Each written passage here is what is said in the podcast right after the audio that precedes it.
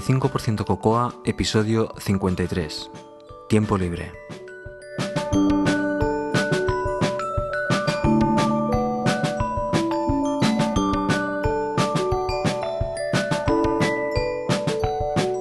Os habla José Antonio Lobato y podéis encontrar más cosas sobre mí en mi web personal josealobato.com y me podéis seguir en Twitter como arroba josealobato, aunque como ya he dicho en alguna otra ocasión habréis podido comprobar que eh, últimamente no, no estoy muy activo en ninguna red social o en nada por el estilo. Como no podía ser de otra forma, este episodio va a ser un poquito indiferente, porque es necesario que os explique eh, el por qué no ha habido 85% cocoa durante todo este tiempo. Y, y, eso en verdad tiene una, una, una simple explicación. Pero con que para mí es muy importante y espero que me, concedáis este, este privilegio, el poder explicaros bueno, las cosas que he estado haciendo durante este tiempo y, bueno, el por qué considero eh, que, son interesantes y por qué considero que puede que, puede que a alguno de vosotros les interese. Si mm, este, en este episodio no voy a hablar casi en absoluto de programación, evidentemente que sí, porque es parte de mi vida, pero voy a hablar de, de otras cosas y bueno, prácticamente basándome en que en 85% Cocoa, la sección que tuvo, o que ha tenido, o que tiene más éxito, ha sido el programador de élite. Eh, ya sabéis, eh, y aquellos que no, no, habéis escuchado nunca 85% Cocoa, uh, el programador de élite es una sección que he venido haciendo casi en cada episodio desde el principio, en el cual pretendía compartir con vosotros todos aquellos trucos que, que, yo había aprendido con el montón de años que llevo en el, en el mundo del, desarrollo de software, pero no solo con eso, sino el intentar compartir con vosotros también lo que aprendía cada día con el objetivo de que todos vayamos creciendo al, mismo tiempo y aprendiendo, aprendiendo cosas. Ah, es una pena que este episodio o este podcast solo lo haga yo, porque, y esa sección, porque mm, en cierta manera me gustaría que participarais todos y así de esta forma aprendiéramos todos de todos. Pero bueno, en este caso es, parece ser que es bastante unidireccional esta comunicación. Y bueno, no pasa nada. Yo soy una fuente y vosotros crecéis con muchas ah, fuentes y yo también con los compañeros que conozco y, todas estas cosas. Bueno, a lo que venía. Ah, os quería decir que os había dicho al principio que este episodio iba a ser diferente y efectivamente ah, lo va a ser. Y lo va a ser porque os quiero contar un poquitín la historia, el por qué el por qué ah, he parado 85% Coco a pesar de, que ha habido mucha gente que me ha pedido que haga más episodios y, os lo quiero agradecer a todos y a cada uno de vosotros porque eso sin lugar a dudas ayuda. Aquellas personas que hacen uh, podcast o hacen cualquier tipo de actividad que, simplemente son ellos y tienen que hacerlo ellos y el, es, lo único que hay es la satisfacción personal de hacerlo bueno, saben lo difícil que es el hacer esto constantemente. Pero bueno, yo voy a seguir haciéndolo a, mi ritmo y como pueda, más o menos. Hay veces que tendré muchas ganas, hay veces que tendré menos, y hay veces que tendré más tiempo, y hay veces que tendré menos. Pero bueno, vamos a ir haciendo. Irán apareciendo episodios de 85% Cocoa y de 15% Cocoa también. Bueno, lo que os quería contar. Hace año y medio aproximadamente, ah, ya sabéis lo que, los que habéis escuchado el podcast más de una vez, comencé a trabajar por una empresa francesa llamada Diexo, en la cual trabajo como desarrollador de forma remota. El equipo es, completamente remoto, casi completamente remoto ya. Y solo quedan dos personas en las oficinas en París. El resto de personas están distribuidas por Italia, Francia, España y Rusia. Bueno, pues em, estoy encantado de trabajar en la empresa esta. La verdad es que eh, el equipo con el que trabajo es increíble y la empresa funciona muy bien y la forma en la cual trabajamos es de hecho lo que más me gusta.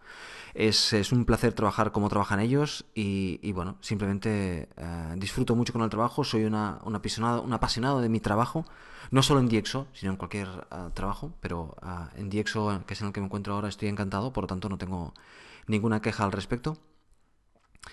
Y bien, pues comencé a trabajar con Diexo, pero eso provocó un cambio. El hecho de que trabajar desde casa, trabajar ah, de forma remota, es, una maravilla. Es una maravilla, pero al mismo tiempo es un inconveniente. Es una maravilla porque ganas las dos horas de, de, trayecto que tenías hasta el trabajo y además ah, tienes la comodidad de trabajar en casa y tienes el inconveniente de no estar en una oficina con otras personas ah, compartiendo experiencias y compartiendo cosas.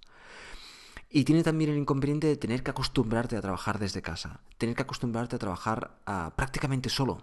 Aunque lo cierto es que no estoy solo porque trabajo ah, conectado con todos los minutos del día estoy conectado con ellos, por lo tanto estamos trabajando juntos. Pero bueno, en cierta manera estás solo y no estás en una oficina. Y eso, mm, bueno, requirió una serie de ajustes familiares, una serie de ajustes personales y, al principio, ah, creo, que, creo que esto lo comenté, pero si no lo voy a volver a comentar porque es un tema curioso. Al principio mucho, mucho estrés, mucho estrés porque cuando tú estás en una oficina, todo el mundo de la oficina te ve trabajar y ver lo duro que trabajas para llevar las cosas hasta adelante. Pero si entráis en una, en una empresa nueva en la cual a la curva de entrada a trabajar es muy alta, como es por ejemplo en, el, en DxO, porque el proyecto en el cual trabajo es un proyecto monstruoso y, y por lo tanto cuesta mucho entrar a trabajar en un proyecto así, cuesta mucho tiempo, muchas horas. hay muchas partes todavía, llevo año y medio y hay muchas partes del, software que desconozco por completo, muchas. Por lo tanto, podéis imaginar lo grande que es, que es el paquete de software. Y, y entonces, eh, lo dicho, cuando estás en una oficina y la gente te, Ah, te mira, te ve trabajar, te ve eh, tu esfuerzo diario por, por, hacer las cosas, por tirar para adelante e intentar superar todas las barreras, ah, que a veces eh, no las superas, a veces tardas más tiempo. Pues cuando eso no está, cuando no te ven trabajar, pues hay un estrés innato en el hecho de que tú no sabes, no estás transmitiendo esta sensación de que estás haciendo las cosas. Y si tardas, por ejemplo, un poco en entregar una cosa o te encallas en algún sitio que al principio, por cierto, encallar no sé si existe en español, te enganchas en algún sitio ah, ah, y, no puedes tirar para adelante y, bueno, ah, no, no, ellos no, no perciben ese esfuerzo que tú estás haciendo constantemente. Y eso provoca un estrés. A mí me provocaba muchísimo estrés. Me he tenido que acostumbrar a vivir con eso y también, evidentemente, lo he compartido con ellos para, para, para que ellos sepan cuáles son mis sentimientos, porque cuando se trabajan de forma remota es importante que cuando, cuando vas allí a trabajar con ellos te vean y, sientan lo que tú sientes y todas estas cosas. De hecho, ah, voy a París a menudo, voy a París ah, una vez cada dos o tres meses, a veces he estado hasta cuatro meses sin ir. Por ejemplo, la semana pasada, estuve, sin ir más lejos, la semana pasada estuve toda la semana en París y además tuve la, oportunidad de participar con ellos en el, en el Dot Swift, en la conferencia, que es lo que iba el episodio anterior. Y que, por cierto, he estado hablando con Víctor y vamos a hacer un una especie de follow-up en el cual vamos a, explicarnos más cosas de Swift y ya que ambos tenemos un proyecto en Swift, por lo tanto vamos a, compartir más, más esto. Bueno, pues teniendo en cuenta ese estrés y teniendo en cuenta lo que, todo lo que estaba pasando y, y, bueno, cómo me sentía, hablé y conmigo mismo y decidí pues, simplificar mi vida, simplificar mi vida al máximo de todas aquellas cosas que estés haciendo, de todas aquellas cosas en las que estés involucrado, apartarme completamente y centrarme en las tres cosas más importantes de mi vida. Las tres cosas que yo considero que son ah, necesarias. Ah, evidentemente, aparte del trabajo. Digo aparte del trabajo porque todo es necesario, pero el trabajo en este caso tiene un horario y tiene unas cosas fijas, por lo tanto el trabajo no lo cuento. El trabajo es mi vida ah, ah, prácticamente principal. Estoy más tiempo, y seguramente os pasa a vosotros también, estáis más tiempo trabajando que con la familia. Por lo tanto, el trabajo es el trabajo y, ahí está. ¿Y qué hay? Ah, ¿Qué son las otras tres cosas más importantes de mi vida? Y entonces aquí aproveché, realmente a veces tenía que aprovechar estos, estos razonamientos para Ah, para tomar decisiones ah, que a lo mejor se deberían haber tomado antes. Pero bueno, la primera cosa más importante es la familia, por tanto, cuando no estoy trabajando, estoy con la familia. Y la familia, evidentemente, yo tengo dos niños maravillosos y, una mujer también maravillosa, y por lo tanto, ah, quiero dedicarles mi tiempo y, estar con ellos y aprender con ellos y jugar con ellos y, y, vivir con ellos. Y eso es lo que, lo que intento hacer cada día. Lo segundo es la música. Ah, no sé si lo he comentado una vez, pero yo desde que tenía 13 años toco la guitarra y, y bueno, y siempre me ha gustado mucho. Y, ahora os contaré más cosas al respecto de la música.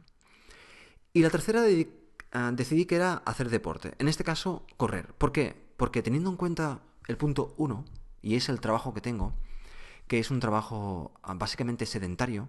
Y eso a todos aquellos desarrolladores de software que tenéis un Fitbit o un, ah, algún tipo de dispositivo que, traza los pasos que dais al cabo del día, os daréis cuenta que ha llegado la hora, ha llegado la tarde y casi que no os habéis movido.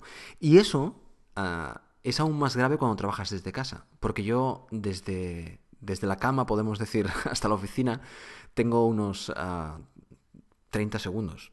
O sea que evidentemente no ando mucho. Por lo tanto, correr era necesario mm, por problemas, ah, por temas de salud, básicamente. Es, es importante que ah, estemos ah, en forma. Y a pesar de que no consigo estar realmente en forma, al menos sí que consigo no ir a peor corriendo. Que por cierto, tampoco estoy corriendo mucho eh, este mes, aunque corrí muchísimo a finales de año. Ah, tengo que retomarlo otra vez ah, porque ya me encuentro molestias en la espalda y en los hombros y es básicamente de, estar sentado todo el día y, bueno. Y de hecho la familia me hace mover, pero también la música hace que no me mueva mucho. Bueno, pues tomando esa decisión comencé a correr habitualmente, que no me costó porque ya lo hacía, o sea, simplemente es continuar corriendo ah, habitualmente, continuar eh, eh, disfrutando de la familia, que ya lo hacía, pero mm, ahora siendo más consciente de que, de que es el segundo punto más importante y por lo tanto nunca hay excusas para estar con la familia. Si hay algún sitio en el cual tengo que estar es, con la familia cuando no estoy trabajando. Y finalmente el tema de la música. Y el tema de la música...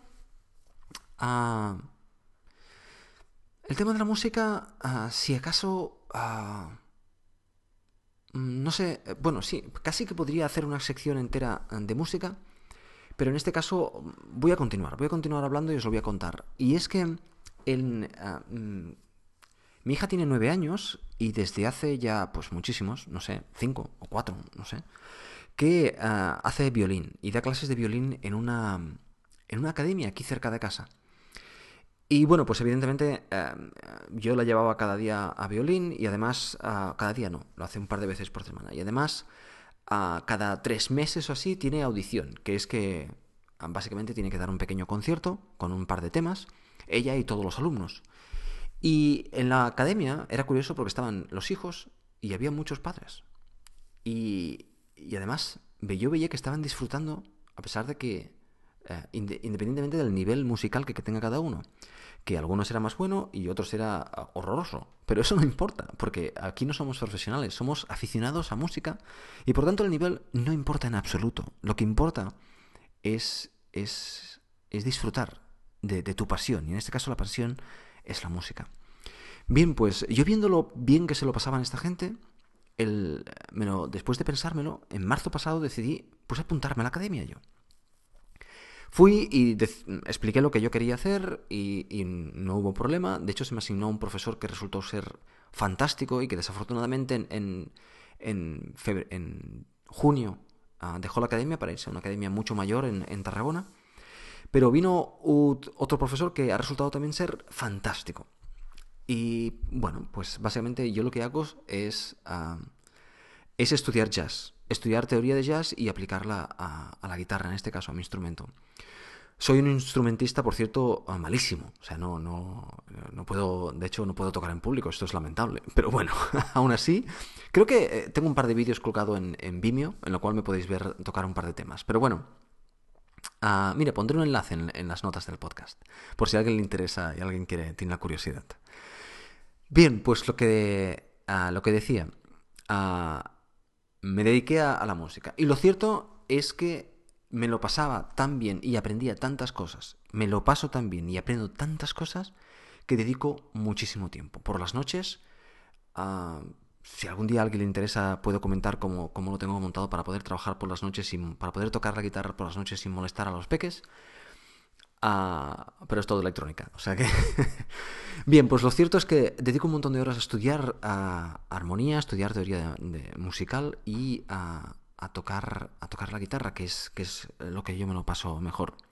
No hay nada ah, funny, podemos decir, o, divertido. O sea, no hay rock and roll, no hay. Lo mío es básicamente jazz y jazz antiguo, además. Por lo tanto, ah, nada realmente para hacer conciertos. Bien, pues, eh, pero para mí es maravilloso. Me lo paso cuando una melodía me sale, cuando aprendo a tocar una, una, frase en los 12 tonos o cuando aprendo todas las cuatriadas que existen, pues eh, para mí es, es, fantástico. Me lo paso maravillosamente y es, es, al fin y al cabo lo que lo que lo que quería. Bien, pues si, si miráis, si observáis, o si oís en este caso, uh, veréis que no hay, queda mucho espacio para 85% cocoa. Y a pesar de que el cuerpo me pedía 85% cocoa, siguiendo las reglas que yo me había marcado, pues no me quedaba mucho espacio para 85% cocoa. Y de hecho, uh, la, tenía ganas ya de retomar 85% cocoa, pero el hecho de retomarlo ha sido el darme cuenta que ya realmente he superado eh, esa fase de estrés inicial en, en, un proyecto tan grande nuevo y me encuentro tremendamente cómodo trabajando en, el proyecto, tremendamente cómodo con, la empresa y el equipo y, y, bueno, y, dispuesto a hacer ah, nuevas cosas si fuera necesario. Y por tanto, tengo, tengo, tengo ganas de, de, de hacer. No sé, no tengo ni idea de cómo va a ser esta, esta nueva fase. De hecho, Mm, aunque pareciera que, la fase anterior estaba más o menos diseñada, realmente fui improvisando todo lo que pude. Por lo tanto, supongo que esta fase va a ser exactamente igual. Había incluso pensado en cambiar la música. Esta música que tengo al principio, que de 85% Cocoa, quería cambiarla y, cambiar el aspecto del podcast, pero después he pensado que, que me siento cómodo, me siento cómodo como está montado 85% Cocoa. Incluso el hecho de no hablar muchísimo de Cocoa, porque de hecho en los últimos episodios, si os dais cuenta, cada día hablaba más, menos de Cocoa. Y lo cierto es que hablar de programación en voz es, bastante difícil. Pero ah, teniendo en cuenta que posiblemente es el mejor... Y esta es una frase que quería decir en algún momento, y es que es el mejor momento para ser un programador Cocoa. Porque, porque lo que está pasando, todo lo que está pasando alrededor nuestro es, es brutal. Ah, desde, desde que tenemos uh, las plataformas móviles y para colmo nos cambian en, el lenguaje con... Y, sin duda eso va a cambiar Cocoa. No, eh, Cocoa está en una fase de, de, evolución. estaba bastante estable, comenzó a evolucionar y, ahora está evolucionando a, mayor velocidad con, con, Swift y con todo esto. Por lo tanto, creo que es, que es una buena oportunidad para que, para que lo comentemos y para, que, y para compartirlo con vosotros. Además porque ah, cuando salió Swift, evidentemente tuve que encontrar, por necesidad fisiológica, tuve que encontrar un espacio de tiempo para dedicar a aprender Swift y a ponerlo en práctica, porque esto evidentemente Apple lo va, lo va a empujar hacia adelante, coste lo que coste, por lo tanto, cueste lo que cueste. Por lo tanto, ah, tenemos que, los programadores Cocoas, tenemos que ponernos y, aprenderlo y ayudar al mismo tiempo a, a, Apple a hacer esto lo, mejor posible. Y eso también lo vamos a compartir. Eso también lo quiero compartir con vosotros lo, antes, eh, lo antes posible. Y por tanto, ahí está. Bueno, pues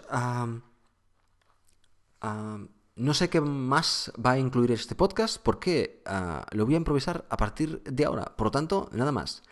Por cierto, ah, os he calentado la cabeza un poco porque han sido 18 minutos en los cuales básicamente os he contado partes de mi vida. Por lo tanto, ah, no muy útiles, espero que me disculpéis, pero tenía que, como dicen los ingleses, tenía que sacarlo del pecho, o sea, tenía que, que contároslo. Y, ahí está. A partir de ahora, pues ah, continuaremos con, con 85% Cocoa. Una cosilla más.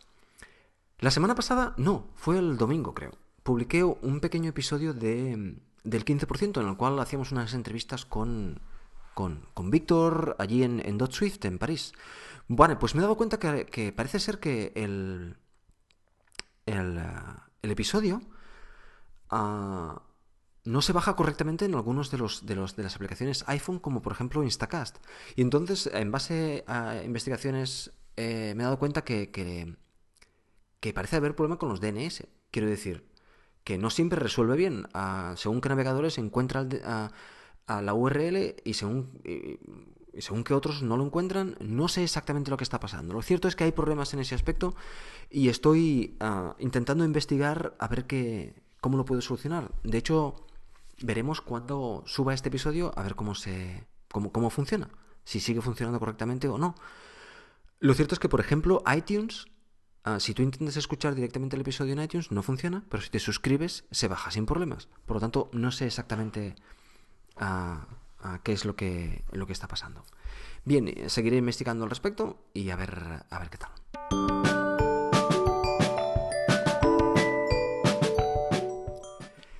El programador de élite. Tiempo libre. Bueno, en la introducción um, os he hablado de, un ejercicio que hice el año pasado en el cual me planteé qué quería hacer realmente con mi tiempo libre y, a qué lo quería, lo quería dedicar.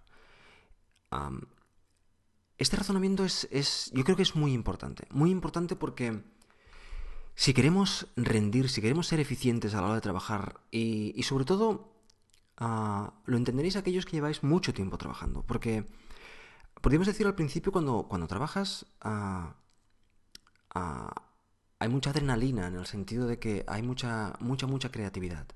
Ah, con el tiempo esa creatividad se va mermando y va apareciendo el conocimiento. O sea, tú ya tienes mucho conocimiento, muchos años, mucha experiencia, y el conocimiento prima por delante de la creatividad a la hora de hacer las cosas. Lo que yo me he dado cuenta es que si no me mantengo en forma, si no ah, ejercito mi propia creatividad, esa creatividad ah, me da la impresión que va mermando. Y eso no lo puedo tolerar, porque me encanta ser creativo en mi trabajo y me encanta ah, ser tan creativo como cuando tenía 15 años, podríamos decir, ¿no? Entonces, a pesar de tener toda esa base de conocimiento importante que tenemos todos aquellos que llevamos años en el mundo del desarrollo de software, también quiero poder tener la, chispa de, tener ah, ah, ideas y, crecer y elaborar las ideas. Y por eso me, gusta mucho, por ejemplo, ponerme delante de un papel y, ah, dibujar o hacer eh, explotar ideas. De hecho, hay la, la, filosofía Getting Things Done, que seguramente la conocéis todo el mundo, la GTD, hay un principio en el cual dice que cuando, cuando están viniéndote ideas a la cabeza, lo mejor que puedes hacer es eh, escribirlas en aquel momento. Porque el cerebro funciona de la siguiente forma. Si, ah, si tú no las escribes, el cerebro para de generar esas ideas porque básicamente mm, sabes que las vas a perder, sabes que no las vas a poder almacenar. Pero si por el contrario tú estás tomando notas alrededor de esas ideas, ya sea un dibujo, ya sea escribiéndolas, de alguna forma el cerebro ah, se activa y dice, ah, sí, ¿quieres más? Y va dando más ideas, va generando más ideas. Eh, parece extraño, pero ah, parece ser que hay estudios que ah, corroboran ese comportamiento. Por lo tanto, ah, es una práctica que, hago constantemente. Bien, al tema. El ejercicio que hice, como os he comentado anterior, es simplemente plantearme qué quería hacer con mi tiempo libre y ponerlo, ponerlo en práctica. Y os aconsejo a todos que lo hagáis. Creo que es un ejercicio tremendamente interesante. Y es decidir, mi tiempo es limitado, ¿a qué lo quiero dedicar? Dicho de otra forma, de aquí a 10 años, cuando yo mire en perspectiva lo que he hecho estos últimos 10 años, ¿qué quiero ver? ¿Qué quiero ver que he hecho? ¿Qué quiero ver que he conseguido? Y no estoy hablando desde el punto de vista profesional, estoy hablando desde el punto de vista personal. Porque si nos centramos solo en el punto de vista profesional, ah, te estás dejando una parte de ti importante. Y es bueno tener esa dualidad ah, en, de trabajo y otras cosas. Es bueno tener hobbies, es bueno tener otras cosas, es bueno romper, porque es bueno el fin de semana desconectar, hacer cosas completamente diferentes y volver al lunes a, conectar con toda la energía del mundo. Y eso todo el mundo lo entiende.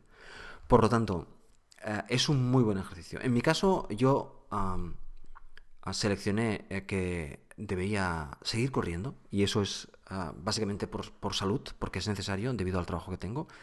Y es una cosa que me ocupa entre 3 y 4 horas a la semana, ah, porque mm, salir a correr 3 o 4 veces, ah, pues son eso, entre 3 y 4 horas a la semana que me ocupa el, ir a correr, pero es una cosa de la cual no puedo prescindir y creo que vosotros tampoco debéis prescindir de hacer algún tipo de deporte, ya sea piscina o ya sea... Ah, ir a correr. ya os he comentado muchas veces, la gracia de ir a correr es el hecho de que, de que eh, no necesitas a nadie. Ah, y por tanto puedes hacerlo cuando quieras y como quieras. Pero si eres de una persona que te gusta hacer las cosas con alguien, fantástico. Y puedes, evidentemente.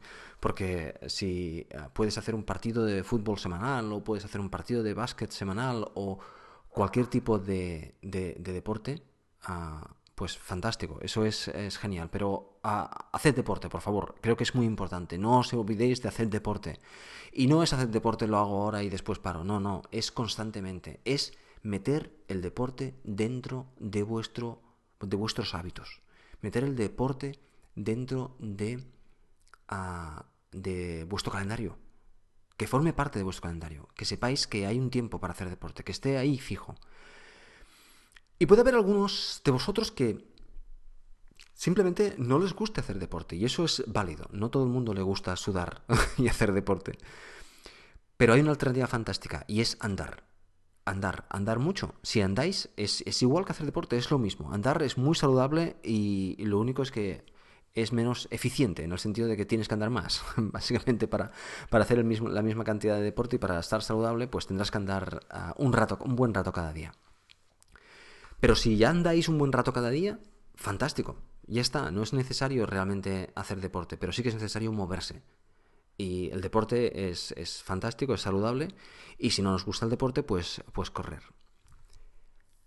La otra parte de, mi tiempo que decidí invertir a otra cosa es eh, la música. Y ese es realmente mi hobby. Mi hobby eh, es la música. Yo, de hecho, cuando, cuando era muy, muy joven, ya ni me acuerdo, cuando hacia los 15 y 16 años cogía libros de, de teoría de musical y me las leía me leí varios de ellos entendiendo muy poco, de hecho, intentando entender bueno, cómo funcionaba la música. Básicamente, cuando yo era pequeño, la economía familiar no nos permitía el hecho de que yo fuera a dar clases. Y en el lugar en, el lugar en que yo vivía, tampoco era algo normal. No, no, tenía amigos que dieran clases de música. Ahora parece muy normal que nuestros hijos todos tengan clases de música, pero mis amigos yo conozco un amigo mío que daba clases de música, pero que fue amigo mío cuando era más mayor ya, y por lo tanto, justo cuando yo entré a la universidad, entonces en la universidad ya sí que no había tiempo ni de respirar, por lo tanto allí ya no hubo tiempo. De hecho, desde pequeño, desde aproximadamente unos 14 años, 13, 14 años que yo toco la guitarra, y cuando estaba en la universidad, en el piso universitario, siempre había un par de guitarras en el, en el comedor, porque de los tres compañeros que éramos en el piso, dos tocábamos la guitarra, y de los otros pisos que había por alrededor, siempre había gente que tocaban esa guitarra y siempre había gente tocando la guitarra. Por lo tanto, viene de mucho. Pero nunca me había puesto en serio realmente a aprender armonía como me puse el pasado febrero. Y eso fue una decisión que tomé. Voy a dedicar tiempo para esto y, bueno, para intentarlo. Ah, ¿qué, qué, problema hay? ¿Qué problema hay en intentarlo? En hacer la inversión económica para, para, para ver si realmente esto vale la pena. Y lo cierto es que desde el segundo día fue como una explosión en mi cabeza de, conocimiento musical del cual todavía sigo disfrutando. Ah, yo es como un orgasmo musical constantemente, y perdonad por la expresión, en la cabeza ah, de, sonido y de, y de por qué las cosas funcionan de una forma. Y, es, es, genial, es genial. Para mí ha sido, ha sido algo tan importante que lo primero que se me vino a la cabeza es ¿Por qué no lo he hecho antes? ¿Por qué no me he puesto con esto antes? Sí, cierto, al principio no tenía dinero, pero después cuando te pones a trabajar tampoco es tan caro. Tampoco es tan caro. Y por lo tanto, ¿por qué no me he puesto antes a hacer esto? El montón de cosas que yo habría hecho, que yo tendría ya en, mi saco de, de recursos musicales si hubiera hecho esto hace 10 años. Y ahí viene, a la frase que os he dicho al principio. Cuando pasen 10 años y miréis hacia atrás, ¿qué queréis ver? Y siendo un poquito cruel, ¿qué queréis ver? ¿Que habéis estado cada noche dos horas mirando la tele? ¿O que habéis aprendido algo durante esas dos noches constantemente durante 10 años de tal forma que sabéis muchísimo sobre aquello? Y ya sé que esto es, esto es injusto en el sentido de que no es malo ver la tele, eh, es posiblemente necesario un poquitín desconectar si lo necesitas. Eso es, eh, no hay problemas. Yo también veo pelis de tanto en tanto, no, no pasa absolutamente nada. Pero realmente no me aporta tanto la televisión como lo que me aporta ponerme a estudiar algo que me interesa, como por ejemplo, en este caso, la música. Y esa es mi opinión personal, cada uno lo suyo. En mi casa no tenemos televisión.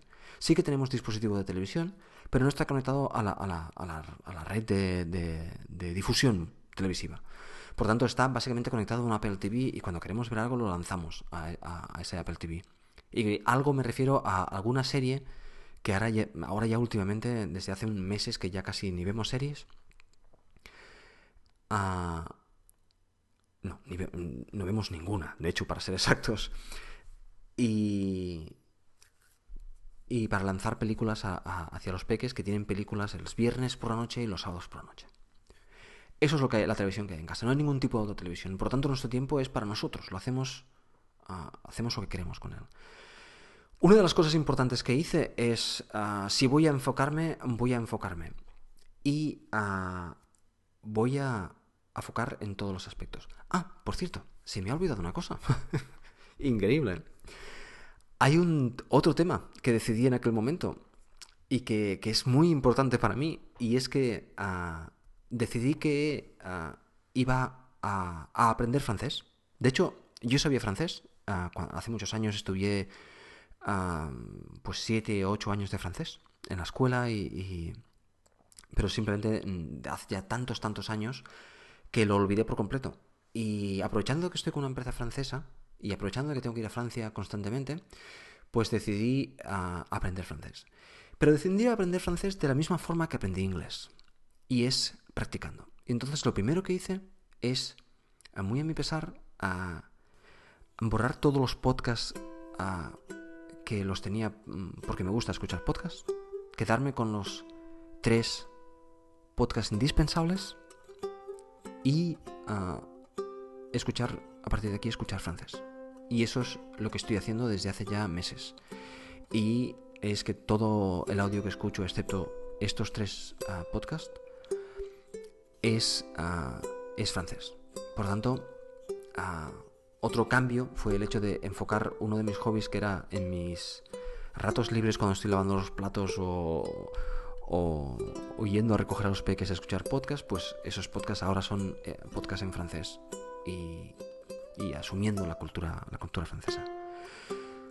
Bueno, pues eh, este, este episodio de, del programador de élite os ha expresado lo que yo he hecho y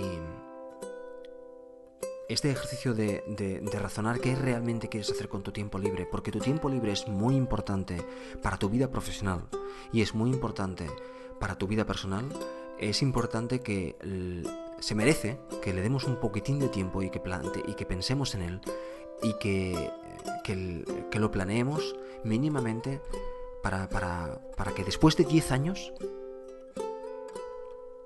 podamos decir que durante este tiempo nos sintamos orgullosos de ese tiempo. Y, evidentemente también nos relajemos, pero mm, es que eh, el hobby que tú tienes es un hobby que te tiene que llenar y relajarte no es un hobby que te tiene que estresar. Para eso ya está el día a día. Si es un hobby que te estresas, déjalo, déjalo porque eso no te ayuda. Para estresarte y el tiempo para estresarte y para, para estar al, 200% es, es el tiempo del trabajo. Y el tiempo libre es para disfrutar de la familia y de, eh, de, de tu hobby. Pues nada, eso es lo que, lo que, os, quería, lo que os quería contar.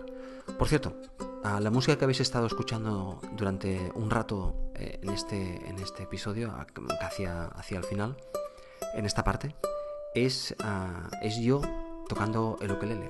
Es una. Ah, estas, estas navidades, los Reyes Magos nos trajeron en casa un ukelele que es un instrumento fantástico que os recomiendo muchísimo, que está ah, constantemente en el sofá, está siempre en el sofá con eh, el, afinador, que es una pinza conectado arriba. Y está siempre en el sofá y todo el mundo lo toca. Desde Pau, que tiene 5 años, hasta Julia, que tiene 9, hasta yo, que me encanta tocarlo. Y bueno, eso que estáis escuchando es una pequeña composición que, que hice al principio de, de, tenerlo y que, bueno, la voy perfeccionando poquito a poquito y, que me gusta mucho cuando me pongo en el sofá a coger el ukelele y tocar los cuatro acordes que sé. Porque en el ukelele no pienso dedicarme a la teoría del ukelele, solo es el placer de poder aprender cuatro o cinco acordes o diez y, poder tocar ah, canciones y, ya está, y poder cantar. Pues nada más, espero que, que hayáis recibido el mensaje que, que os he querido transmitir aquí.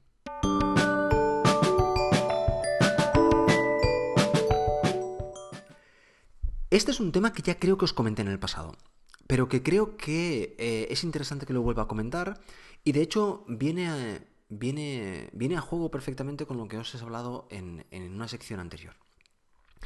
Y es el tema de, de, los idiomas, de aprender idiomas. En este caso, inglés o francés o alemán o lo que queráis aprender.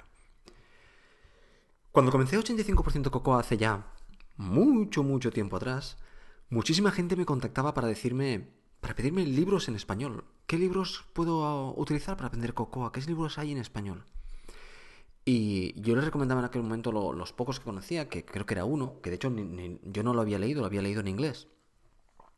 Pero lo recomendaba porque sabía que había una traducción. Pero siempre les decía lo mismo, tened en cuenta que estos libros están posiblemente ah, pasados ya de fecha, quiero decir que están basados en sistemas anteriores, y, y, además que el inglés lo vais a necesitar muchísimo, por lo tanto yo de vosotros comenzaría ya a sufrir, entre comillas, el, trauma de tener que aprender un, un idioma nuevo.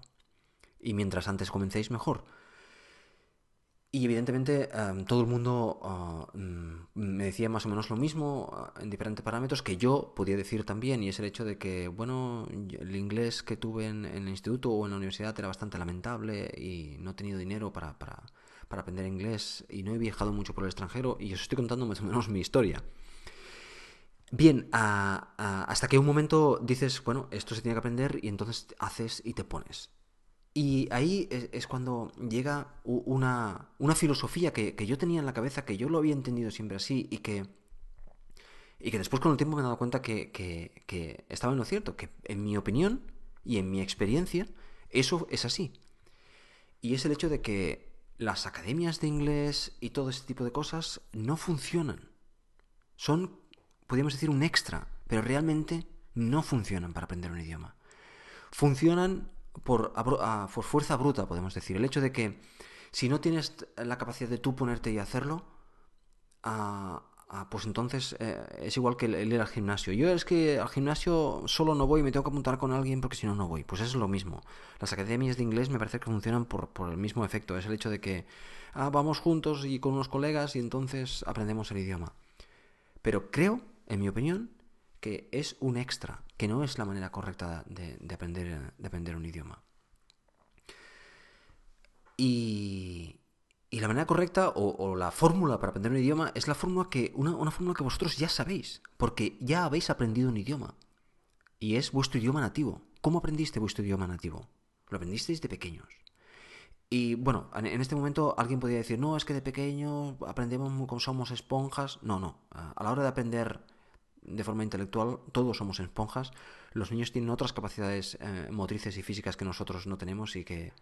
Pero, pero no, no quiero entrar en, Es una opinión personal y no quiero entrar en ese, en ese juego. Lo cierto es que las cosas que aprendimos de pequeñas las podemos aprender de mayores, al menos en este aspecto. Evidentemente no vas a aprender a vocalizar igual que cuando eras un peque, porque es algo motriz, es algo físico, pero intelectualmente yo creo que sí. Es mi opinión al menos. Bien, ah, pues de pequeño aprendisteis este idioma. ¿Y, cómo, cómo aprendisteis este idioma? Básicamente gracias a dos conceptos. El primero es oír. Oír muchísimo. Los peques oyen muchísimo constantemente, están un montón de tiempo que no hablan y solo oyen lo que tú dices y van aprendiendo, van aprendiendo el significado de las palabras, los fonemas, cómo, cómo se montan las frases, cómo se, se gesticula incluso, cómo, todo esto lo van aprendiendo oyendo. Y el segundo la segunda fase es destrozando el idioma, o sea, hablando muchísimo y cometiendo muchísimos errores. Y que después haya profesionales, que somos los adultos, que corregimos a los peques, eso no se dice así, eso se dice así, no es esto, sino que es aquello, vigilas, no digas esto porque suena mal. Todas estas cosas tenemos profesionales al lado que nos corrigen. Esa es la fase, podríamos decir, que, la podemos dejar a, una academia. Pero el hecho de aprender el idioma y poder comunicarte, eso, siguiendo estas dos fases, ah, lo, puedes, lo puedes hacer básicamente sin, muchos problemas. Entonces, ah, y eso aplicándolo a mí mismo, y, yo, ah, mi inglés era bastante precario cuando comencé a trabajar de forma profesional. Ah, y básicamente lo que hice es ponerme a escuchar ah, inglés a todas horas. Mm, televisión, radio, todo era en inglés y, y, más adelante con el podcast. Eh, con el podcast básicamente ya explotó porque la capacidad de tener en el bolsillo el, iPhone, oh, no el iPhone, yo tenía un dispositivo de reproductor MP3 al principio, un dispositivo de reproductor MP3 en el bolsillo y, poder ir escuchando audio por todas partes, pues eh, fue maravilloso y eso entonces ya es cuando escuchaba tantas horas de, inglés que básicamente eh, se convirtió en, una segunda, primera lengua. Ah, hay un pequeño matiz aquí, y es que debéis escuchar cosas que entendáis en un tanto por ciento elevado porque el resto lo cogéis del contexto y ahí es donde viene la mejora constante. Y ahí viene lo difícil. ¿Cómo escucháis ah, cosas ah, que, que, que, entendáis?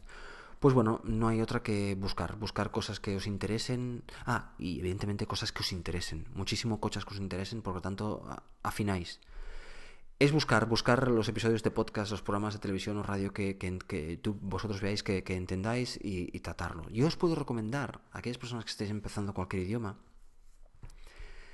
unos cursos ah, que podéis encontrar en internet que ah, son. Ah, el nombre es Pimsler, Pimsleur.